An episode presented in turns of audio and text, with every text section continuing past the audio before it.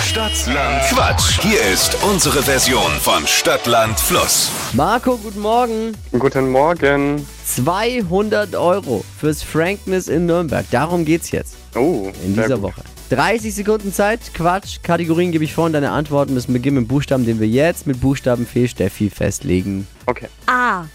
stopp. E. E wie? Emil. Die schnellsten 30 Sekunden deines Lebens starten gleich. Ein Filmtitel mit E. Ähm, Einsamka Einsamkeit 3. Machst du nach dem Aufstehen? Essen. Büroartikel. Ähm, weiter. Irgendwas aus der Schulzeit. Essiggurken. Ist dir unangenehm? Ähm, weiter. Was aus Plastik mit E? Esel. Unter deinem Bett? Essensreste. Pizzabelag. Schon lange nicht mehr. Ähm, Estragon.